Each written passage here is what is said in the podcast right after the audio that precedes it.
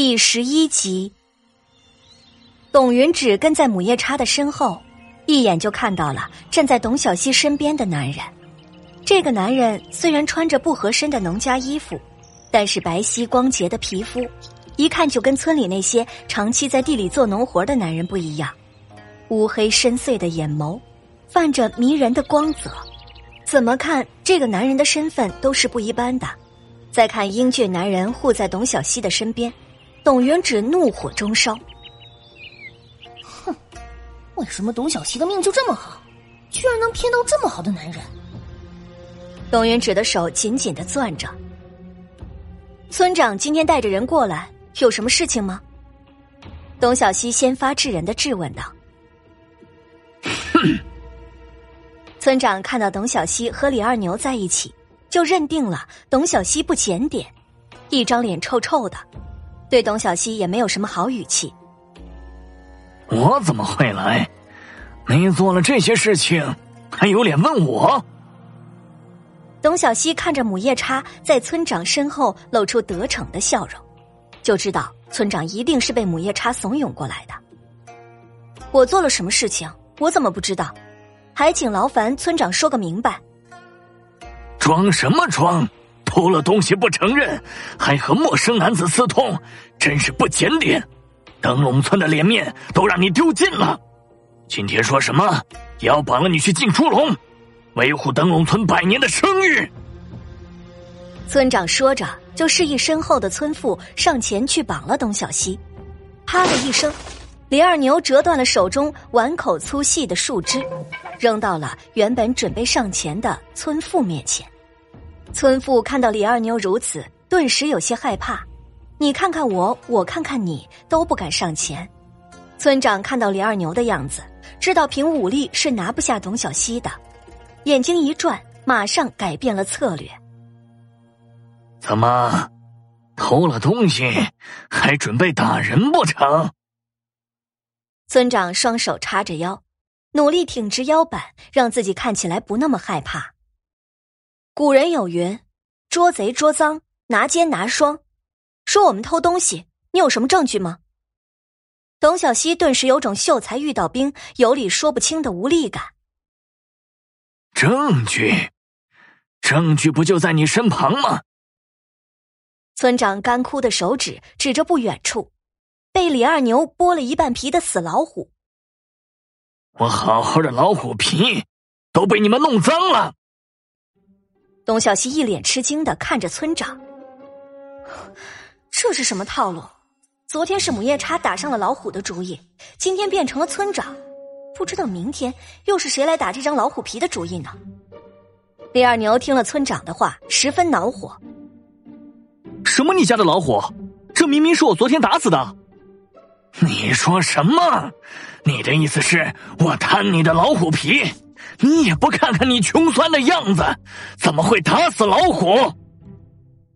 村长被李二牛的言语激怒，暴跳如雷，手指着李二牛的鼻子骂道：“董小希拉着李二牛，这么吵下去是没有结果的。既然村长说这只死老虎是你家的，不知道这只老虎是怎么死的，是被谁打死的？什么？你质疑我？不就是被我家老三打死的？”还能是怎么死的？村长信口胡说，打死的，不知道是用什么武器把老虎打死的，伤了老虎的哪里？董小西一个又一个的问题砸向村长，村长被问得哑口无言。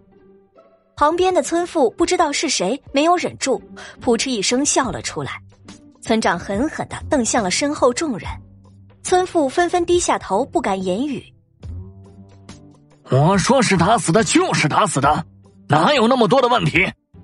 快点交出我的老虎皮，不然今天就等着受罪吧！村长下了最后通牒。既然村长说是被打死的，那就是被打死的吧？我又没说什么。董小希撇了撇嘴，然后走到那只死老虎身边，伸手掂起来，把老虎脖子对着众人。可是村长，我家的老虎是被一刀抹了脖子的。我刚说错了，我的老虎就是被一刀抹了脖子才死的。村长看到老虎脖子上深深的刀伤，马上改了口。李二牛早就听不下去了，这个村长明显就是要硬抢这张老虎皮，捡起手边的粗树枝朝着村长抡去。村长看着李二牛朝自己走来的样子，吓得魂儿都飞了，急忙逃命去了。村妇看到村长都逃走了，自己也没有留下来的理由，纷纷散去。母夜叉混在人群中，拉着董云芷离开了，生怕走得晚了，像昨天一样被董小西奚落。董云芷看着李二牛魁梧有力的样子，十分倾慕，根本没有注意今天来找董小西是为了什么。直到被母夜叉扯着袖子，才缓缓的回过神来。呃，娘，还不快走，留下来准备挨打呀！母夜叉心中十分恼怒，没想到村长出手也没有拿那剑蹄子怎么样，反而被董小西奚落了。董云芷听到挨打，想起了昨天的事情，还觉得脸上隐隐发疼，反而拉着母夜叉快速离开。董小川看到众人离开之后，跑到董小希的身边：“姐，你怎么样？”呸！董小希朝着众人离开的方向呸了一口，真是晦气。李二牛看着董小希孩子气的模样，收敛了严肃的表情，变得十分柔和。没必要和那些人置气。像董小希对待董小川一样，他伸手拍了拍董小希的头。好了，进去休息会儿，我去把虎皮剥了，下午去集市上看看，一定能卖个好价钱的。说到去集市，董小西想起了自己的挣钱大业，收敛了情绪。我去准备些吃的，下午跟你一起去集市。李二牛知道董小西心中的打算，点了点头，继续蹲下去处理老虎皮。董小西坐在一颗石头上。